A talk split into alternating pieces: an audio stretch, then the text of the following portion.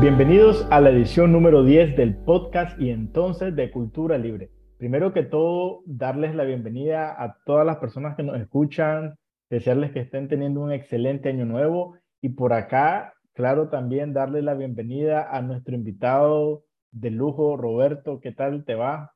¿Cómo inicia este año 2023? Muchísimas gracias. Estamos iniciando con todas las expectativas positivas para este año de nuevos logros, de nuevos triunfos, pero también de nuevos desafíos. Así es, Roberto. La verdad es que la vida se compone siempre de, como hemos hablado en otras ocasiones, de desafíos, de momentos quizás de mucha felicidad y otros pues no, no tan llenos de, de tanta felicidad, pero aún así hay que continuar hacia adelante. Eh, y bueno, agradecerte nuevamente por ser parte de este proyecto, es decir, ser parte del podcast, de la revista y de acompañarnos y de, brindar tu información, tu conocimiento, tus consejos hacia nuestro, eh, las personas pues, que nos escuchan, nuestros oyentes. Eh, como sabes y como toda Nicaragua también conoce eh, en pocas semanas, inicia el año escolar y en Nicaragua pues tiene la este, similitud de que arranca el año escolar no solamente en las escuelas primarias y secundarias, sino también el ciclo universitario casi que al mismo momento. Eh, y con eso vienen eh, una variedad de emociones en los jóvenes estudiantes, sobre todo los del último año de secundaria y los de primer año de la universidad, porque los del último año de secundaria pues están con esa emoción de que ya van a terminar este ciclo de su vida, pero los de la universidad pues están también llenos de emoción, incluso de miedo. Eh, ¿Cómo se pueden controlar esas emociones, Roberto, desde tu experiencia eh, y desde tu conocimiento como psicólogo? Bueno, nuevamente gracias siempre por la oportunidad que nos dan de este espacio para poder dirigirnos a su audiencia Definitivamente todo cambio en la vida trae consigo, como lo decíamos hace un momento, ciertos retos y ciertos desafíos. Pasar de la educación secundaria al mundo de la universidad implica una serie de retos porque nos estamos moviendo a un entorno totalmente diferente al que estábamos acostumbrados. Muchas veces va a ser inevitable que experimentemos cierto nerviosismo al, al principio ya que para muchas personas o para muchos jóvenes incluso esto va a implicar el tener que estar viajando de una ciudad a otra cuando quizás antes el colegio lo tenías al dar la vuelta de tu casa, es ir a un entorno eh, que tiene distintas prácticas, distintos sistemas. Entonces siempre es inevitable al inicio experimentar una cierta, un cierto nivel de ansiedad o de preocupación, pero el mayor reto ante este proceso de transición es esa capacidad de adaptarnos a los cambios, pero al mismo tiempo el mantenernos informados de cómo, por ejemplo, eh, cómo desplazarnos dentro del recinto universitario, a dónde están las oficinas principales, cómo funciona el tema de la distribución de los salones de clase. Muchas veces cuando tenemos amigos que ya están en la universidad, si tenemos la oportunidad de preguntarles a ellos y explorar un poco el desenvolvimiento del mundo de la universidad, eso nos puede ayudar a no ir tan en cero en nuestro primer día o en nuestra primera experiencia universitaria. De todos modos, las mismas universidades tienen varios programas y procesos inductivos que van guiando a todas las personas que están entrando por primera vez a la universidad en cómo conocer las instalaciones, cómo conocer el sistema evaluativo. Pero sí es muy importante que dentro de este proceso de adaptación que necesitamos tener, también sepamos que el mundo de la universidad igualmente va a ser muy distinto al de la secundaria, en el sentido en el que no va a haber un profesor llamando a tu familia porque no llegaste a clase o porque no entregaste una tarea. Entonces, parte de los nuevos retos de la vida implica también asumir ciertos compromisos y ciertas responsabilidades que ahora van a tener que ser un poco más autogestionadas. Tal vez en secundaria habían hasta inspectores en la hora de receso o habían docentes que te estaban eh, supervisando o que se estaban manteniendo en comunicación con tu familia para que cuando no estábamos yendo bien en alguna asignatura pudiéramos mejorar. En este sentido, la universidad es totalmente diferente. Si no entras a una clase, no entras y nadie va a estarte llamando para decirte lo que sucedió. Por lo tanto, es importante que en ese proceso no lo malinterpretemos como una vía libre para libertinaje, sino todo lo contrario, el hecho de que nosotros mismos tengamos que asumir nuestra responsabilidad de gestionar bien nuestro tiempo, de gestionar bien el cumplimiento de nuestras responsabilidades y deberes académicos. Y sobre todo una de las recomendaciones importantes es el evitar que se nos acumulen no solamente tareas, sino también deficiencias académicas, que eso puede pasar en la universidad. Vamos dejando una materia, la vamos arrastrando y llegamos a un punto tal que ya después colapsamos y no sabemos cómo ponernos al día con toda la información o con todas las materias que, que fuimos dejando pendientes.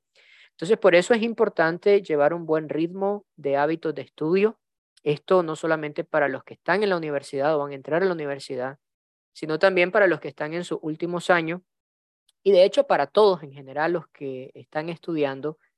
El tema de los hábitos de estudio es un, es un punto bastante clave del que va a depender en gran manera nuestra eficiencia académica.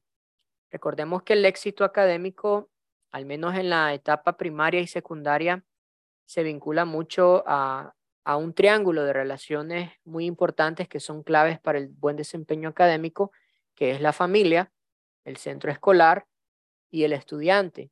Y hay estudiantes que para poder tener éxito, de pronto alguien dice, ah, me gustaría que este año me vaya mejor en clases, quiero ponerme las pilas porque voy a entrar a mis últimos años de secundaria y quiero que este año me vaya bien. Entonces, ese éxito académico que todos deseamos tener depende principalmente de dos variables. Existen variables internas que pueden estar vinculadas a nuestras distintas destrezas, a nuestras distintas inteligencias múltiples, pero también existen variables claves que volviendo al tema de nuestros hábitos de estudio, nuestra forma de estudiar, el tiempo que dedicamos en nuestras casas y no solamente en el colegio, porque hay estudiantes que pueden ser muy inteligentes, pero que lamentablemente no son muy dedicados a la parte de los estudios, son muy desorganizados y desordenados en el tema de administrar el tiempo, en el tema de entregar sus deberes y están llevando un rendimiento académico más bajo del que podrían tener por el simple hecho de no organizarse en la parte de la forma en cómo estudiamos. Entonces, por eso este, este es un tema bastante clave ahorita que vamos a iniciar este nuevo año escolar, ya sea universitario o de secundaria o de primaria, que empecemos a hacer cambios clave en nuestra forma de estudiar, en nuestra forma de administrar el tiempo, para que podamos empezar a ver resultados realmente diferentes y que vayan de acuerdo a lo que estamos esperando cada uno de nosotros para nuestro año 2023. Totalmente de acuerdo, Roberto, con lo que mencionaba y eh, con eso que dijiste me, me trasladé al momento en el que estaba en la universidad y la verdad es que sí, había, pues, había bastantes chavalos y chavalas que se dejaron cargar con eh, clases, o sea, carga escolar, es decir, reprobaron matemática básica, reprobaron contabilidad, reprobaron una cantidad de, de asignaturas que luego eh, ya en tercer año, cuarto año se les complicó, es decir, limpiar las clases, hacer la tesis y sobre todo eh, eh, llevar las clases este, que les correspondían en ese momento. Y ya luego viene el, el iniciar a trabajar y se complica aún muchísimo más la situación. Y en cuanto a los jóvenes de secundaria, como mencionabas también, es importantísimo sobre todo por el promedio, ya que pues, es de conocimiento de todos que cuarto y el primer semestre de quinto año son básicamente ese promedio, o sea, la suma de esas notas, el promedio para poder aplicar a beca, para poder este, llevar también este, una buena proyección escolar a la, a la universidad. Sí, añadir que actualmente ahora se están tomando en cuenta las notas desde noveno hasta un décimo grado, es decir, tercero, cuarto y quinto año, quienes quieren aplicar a examen de admisión para las universidades locales en Nicaragua, estatales, tales como UNAM o UNI, se toman en cuenta el 60% del promedio de admisión, depende de las notas de, de tercero, cuarto y quinto año. Interesante, fíjate que no, no sé, no lo había leído, la verdad que andaba perdido en ese tema entonces. Gracias, sí, es que eso, eso, eso entró en vigencia para, para este año y por eso hacemos nuevamente ese énfasis.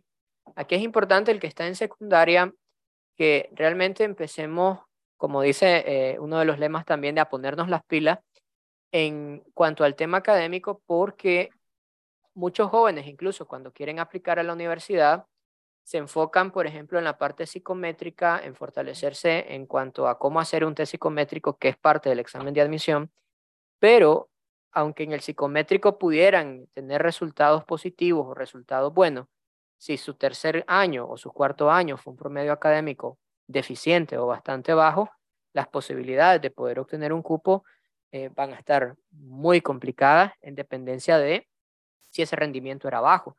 Por eso es importante que, lo decíamos hace un momento en el tema de, de empezar a hacer cambios que, que deben de ser tomados muy en cuenta. Recordemos también que venimos de un antecedente de lo que fue el periodo de pandemia. Las clases fueron bastante irregulares. En muchos colegios se fueron en línea, otros que lo intentaron hacer en línea no se compartió la información de la mejor manera posible. Por lo tanto, muchas de las generaciones actuales que tenemos de los estudiantes ahorita que están en un quinto año o que están entrando a la universidad, tuvieron varios vacíos académicos durante casi dos años de muchos temas que tal vez no los aprendieron de la manera correcta y hay materias que son muy secuenciales o sistemáticas. Es decir, si tuve una mala base en octavo grado y ahorita estoy en quinto año, muchos de los temas de matemáticas que voy a ver en quinto año tienen base en las materias de octavo grado. Por eso es importante. Exacto, entonces por eso es importante que dentro de las estrategias que podamos implementar este año, una de ellas puede ser el asistir ya sean a tutorías o a clases complementarias que me puedan ayudar a reforzar algunas de, la, de los vacíos académicos que quedaron. Otra estrategia a veces puede ser y los colegios pueden implementar esta metodología que es la de los estudiantes eh, o compañeros monitores, es decir, estudiantes que tal vez tienen mayores facilidades en matemática que de pronto puedan brindar eh, como monitores cierta asistencia a otros alumnos que están teniendo dificultades. Porque si yo quiero que este año me vaya bien, pero primero no subsano esos vacíos académicos que quedaron en años anteriores, va a ser muy difícil que yo pueda comprender un tema de física cuando un tema de aritmética básica o de álgebra todavía quedó pendiente en años anteriores. Totalmente de acuerdo, Roberto. Y con esto quiero saltar nuevamente al tema de las universidades y te tenía otra pregunta acá preparada y qué hacer cuando nos damos cuenta que eso no era o esa carrera no era o no es lo que queremos estudiar, que usualmente suele pasar eh, debido a la falta de orientación vocacional muchísimas veces en, en la escuela secundaria. Eh, sabemos cómo el ritmo de vida en Nicaragua, es decir, nuestros padres están enfocados en trabajar, muchas veces no, no llega esa orientación. ¿Qué hacemos entonces cuando estamos en, en tercer mes, cuarto mes, o será que, será que realmente en el primer semestre nos podemos dar cuenta que esa no era la carrera o porque realmente vamos mal académicamente, decidimos dejar la carrera y cambiar a otra. Eh, ¿Cuál es tu percepción en base a tu experiencia como psicólogo? Generalmente en este tema yo una de las cosas que recomiendo a los jóvenes es evidentemente a que antes de entrar a la carrera puedan estar claros de si es realmente lo que quieren y un tip o un consejo que puede ayudar mucho acá, o de hecho van a ser tres, es que para escoger una carrera es muy importante que nosotros tomemos en cuenta varias cosas. Número uno, lo que se llama mi perfil o mi escala de intereses. Esto significa buscar una carrera que su pensum, que su currículum, que el campo laboral que esa carrera tiene coincida bastante con el perfil de cosas que a mí me gustan. Por ejemplo, eh, si no me gustan los animales y no me gusta el campo, no sería lógico que yo pretenda estudiar para ser veterinario o para ser agrónomo. O si no me gusta un trabajo de oficina ni estar encerrado dentro de un espacio físico eh, que escoja una carrera como contabilidad o administración de empresa. Entonces, es importante como primer elemento que tomes en cuenta conocer realmente la carrera, porque también hay gente que entra a carreras porque creen que esa carrera se trata de una cosa y a la hora de la hora esa carrera no tiene nada que ver con la expectativa que ellos tenían. Totalmente. Entonces, esto es como, como querer tener novia o novio y no conocer a la persona. Y pasa hoy en día que en Facebook le pone a alguien a otra persona, ¿querés ser mi novia? Sí, y ni siquiera se conocen. Entonces, lo mismo nos sucede con las carreras. Hay gente que se casa con ciertas carreras sin conocerlas y cuando entran a la carrera se dan cuenta que la carrera no les gusta porque el campo laboral o las cosas que hace esa profesión no coinciden con el perfil de gustos de la persona. Entonces, una primera cosa es tomar en cuenta lo que me gusta y lo que no me gusta. Y luego preguntarme si esa carrera, el desenvolvimiento de ella coincide con esos intereses que yo tengo. Número dos, y otra cosa que es bastante clave, la mayoría no tenemos problemas con escoger carreras de acuerdo a si nos gustan o no nos gustan. El problema es que no tomamos en cuenta este segundo factor, y esto tiene que ver con las aptitudes o las capacidades. A mí me puede gustar de pronto ingeniería, ingeniería civil, y puedo decir, esa es la carrera que yo quiero porque a mí me gusta el campo laboral de un ingeniero civil, porque a mí me atrae esa carrera, pero de pronto dentro de mi perfil de inteligencias y de aptitudes, no tengo buenas aptitudes para las matemáticas. Se me complican demasiado. Tengo problemas severos con mi visoespacialidad, por ejemplo. Entonces, entro a una carrera que me gusta, pero que luego se me empieza a complicar porque la carrera demanda de ciertas aptitudes que no son mi fortaleza. Entonces, no solo es tomar en cuenta lo que te gusta, es tomar en cuenta también tus talentos personales, tus virtudes, tus inteligencias múltiples. Si alguien dice, pero ¿cómo sé esto? Bueno, obviamente que hay pruebas psicométricas para evaluarlo, pero también una forma fácil de saberlo es evaluar nuestro propio historial académico. ¿Qué materias se me hacían más fáciles? Hay personas que lengua y literatura se les hace simple, se les hace sencillo, pero se les complican las matemáticas. A otros se les complican eh, las matemáticas, pero se les hace fácil lengua y literatura. Entonces, es ver en qué materias yo destacaba con facilidad, que no se me hacía complicado, porque si voy a estudiar una ingeniería, debo estar claro que las ingenierías van a demandar, obviamente, de llevar las matemáticas y de llevar todas las matemáticas o las ciencias económicas. O si voy a ir a medicina, pero no me gusta interactuar con las personas o no me gusta eh, analizar fenómenos, investigar, leer, ser curioso, entonces puede haber un choque en que quiero la carrera por el estatus que representa, pero la demanda de aptitudes y capacidades que la carrera tiene, como diríamos en el buen nicaragüense, no doy la talla. Entonces ahí tenemos que tener mucho cuidado, que sea algo que te guste, que sea algo en lo que vayas a dar la talla y finalmente que también sea una carrera que vaya de acuerdo a nuestra personalidad y a nuestro mismo proyecto de vida. Si sos alguien que decís, en mi futuro yo me veo teniendo una familia, teniendo cinco hijos y pasando todo el día con ellos, pero querés estudiar una carrera como medicina que te va a demandar de mucho tiempo y de mucho sacrificio, habrá que ver si tal vez yo tengo la talla, o sea, tengo las aptitudes, realmente la carrera me interesa, pero si eso no va con el proyecto de vida o la visión que yo tengo para futuro, debo también de tomar en cuenta eso.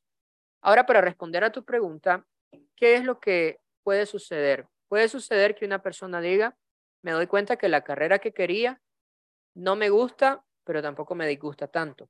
Entonces ahí soy yo el que voy a decidir si continúo, porque uno de los peligros sería que yo puedo estar en una carrera y terminar esa carrera que no me gusta, puedo ser un excelente profesional, porque no significa que me va a ir mal, pero de pronto en el fondo me voy a sentir frustrado como profesional porque siempre voy a estar diciendo, esa carrera no era la que yo quería.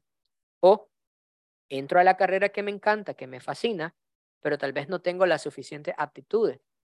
¿Qué hago? ¿Me salgo? No.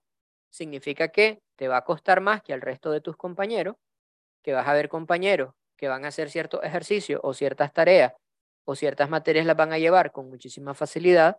A mí me van a costar más, pero no significa que vaya a ser un, mayor, un mal profesional.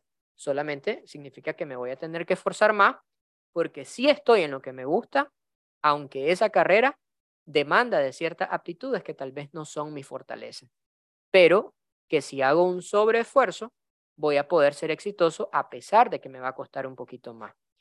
Lo ideal es entrar en una carrera que combine estas tres cosas, mi intereses, mis capacidades y mi personalidad. Porque si yo soy bueno vendiendo cosas eh, o de pronto he ayudado a mis padres en el mercado a vender en un tramo y me relaciono bien con los clientes y soy persuasivo y me gustan las matemáticas y estudio mercadeo, estoy combinando lo que me gusta, mis habilidades, mis antecedentes con una carrera que demanda exactamente de lo que yo tengo. Entonces, eso es lo ideal. Entonces, por eso decía, si alguien dice, ala, no me gusta mucho, tenés que tomar la decisión. Esto sería como estás iniciando una relación con alguien que te gusta, pero de pronto empezás a ver cosas como red flags, es tu decisión, seguís en la relación, te seguís comprometiendo más hasta casarte o mejor aquí cortamos antes de seguirnos enamorando en algo que nos va a terminar dañando al final. Totalmente de acuerdo, Roberto. Eh, pues, básicamente me, contra, me respondiste a la pregunta que, que te tenía, la, la, siguiente pregunta.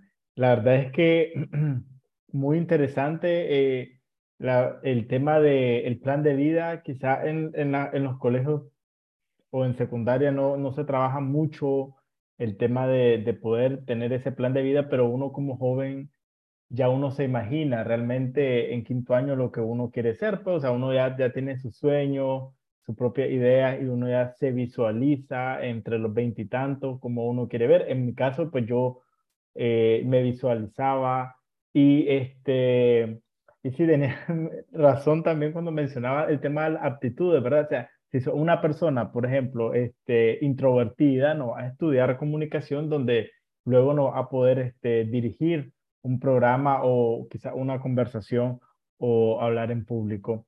Eh, muchísimas gracias, Roberto. La verdad es que ha sido, creo que, pues, en, manera personal, criterio propio, uno de los mejores podcasts, la verdad, porque hemos dado este, muchísimo, quizás porque a mí me, me, me, ha movido eh, a manera personal eh, recuerdos de, de secundaria eh, agradecerte nuevamente y recordarle a las personas siempre eh, que escuchen, compartan y sigan pendientes del podcast. No sé si quisieras decir algo más antes de, de terminar. Solamente animar a nuestros jóvenes a ser curiosos, a que si todavía tal vez no has encontrado eso que querés hacer en el futuro, empezar a explorar, empezar a preguntarle a personas que tal vez están dentro del campo de la carrera que te atraería o que te gustaría, o incluso los que ya están entrando a la universidad, empezar a explorar, ser curiosos es algo eh, muy valioso, muy importante, que se puede conectar a un tema anterior del uso de las redes sociales. Tenemos acceso a Internet, empecemos a investigar, busquemos tutoriales, busquemos información, usemos las tecnologías a nuestro favor, sobre todo para como herramientas para construir ese proyecto de vida o explorar esa carrera que quisiéramos estudiar o ser en el futuro. Totalmente de acuerdo.